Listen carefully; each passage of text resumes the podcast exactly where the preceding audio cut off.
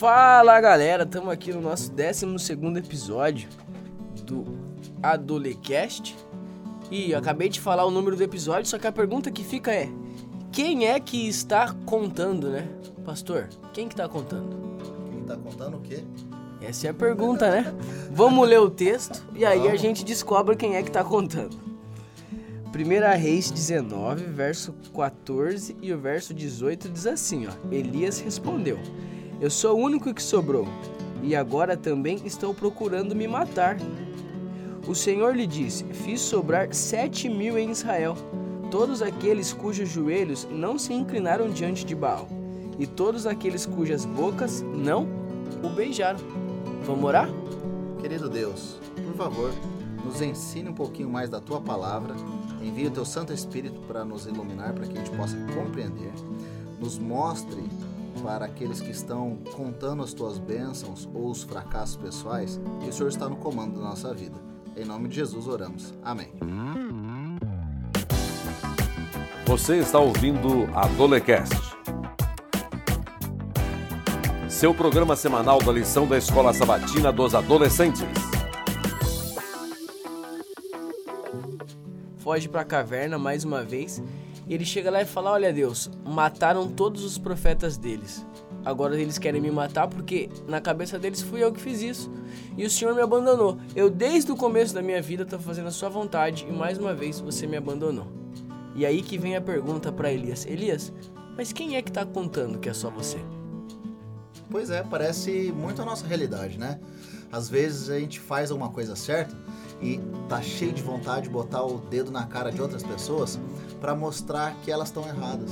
Quem diz que é você que tem o poder de julgar as outras pessoas? E outra coisa, às vezes a gente luta tanto para fazer o que é certo e muitas vezes a gente tem que ir contra a vontade dos amigos, os, até da família, e a gente fica pensando, mas será que só eu estou buscando fazer o que é certo? A resposta que eu tenho para dar para você é: eu não sei. Só quem pode dizer isso para você é Deus. E no caso de Elias, era ele mais sete mil. Sete mil é muita gente, muita gente mesmo. E toda essa galera tava lá para fazer a vontade de Deus. Só que Elias não queria ver. Por que, que Elias não queria ver? Porque assim como nós, no momento difícil, ele caiu naquilo que a gente chama hoje de depressão. Ele ficou triste, ficou para baixo, ficou amuado. Por quê? Porque ele achou que estava sozinho. Só que mesmo quando ele estava sozinho, mesmo quando ele realmente precisava de Deus, sabe com quem que ele brigou? Com Deus. E aí que fica mais uma lição pra gente. Nos momentos difíceis da vida, se a gente tiver que se, se a gente tiver que ficar próximo de alguém, que seja de Deus, porque é ele quem realmente vai estar com a gente e é ele que vai nos ajudar a levantar. Essa história é muito linda para nos mostrar que até mesmo os servos de Deus, e a gente está falando de Elias, que era o watchdog, né? O cão de guarda da vontade de Deus. Até mesmo esses homens, até mesmo Jesus, teve momentos depressivos em sua vida.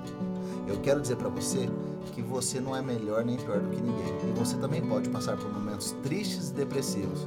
Lembre-se, isso aí não é falta de fé, isso não é problema espiritual. Às vezes a gente passa realmente por problemas, mas Deus pode estar do teu lado, dando a mão para você, te ajudando a vencer esse problema. Também não podemos dizer que só Deus vai resolver tudo. Deus capacitou homens e mulheres para te ajudar. Procure um pastor, um conselheiro, um professor, procure ajuda psicológica. Às vezes Deus capacita essas pessoas para nos ajudar.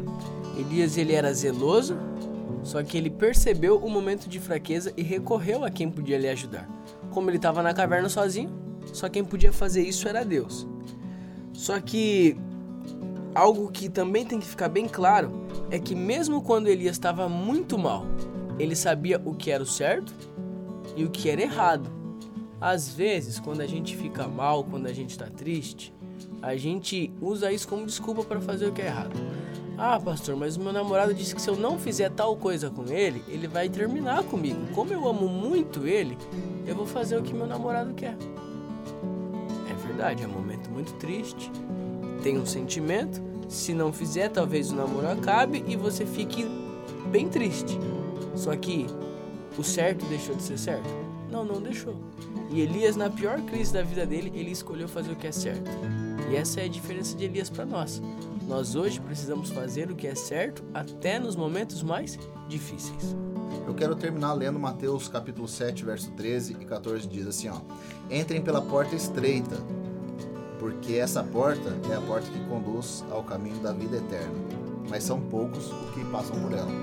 Se você for pouco, não importa, não conte quantas pessoas estão contigo. Faça o que é correto, entre pela porta estreita. É difícil, porque esse caminho, esse caminho te leva para a salvação. Vamos orar. Querido Deus, essa galera que escuta a gente precisa entender que o certo é certo e sempre será certo. Fazer a tua vontade é muito melhor do que ganhar riquezas, dons, bens, fama.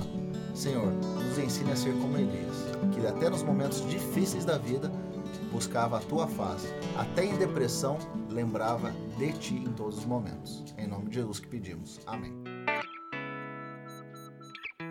Adolecast, seu programa semanal da lição da Escola Sabatina dos Adolescentes. Semana que vem é a última semana que a gente se encontra só nesse mesmo canal. Depois a gente vai se ver lá no Instagram. Valeu, gurizada, é nós.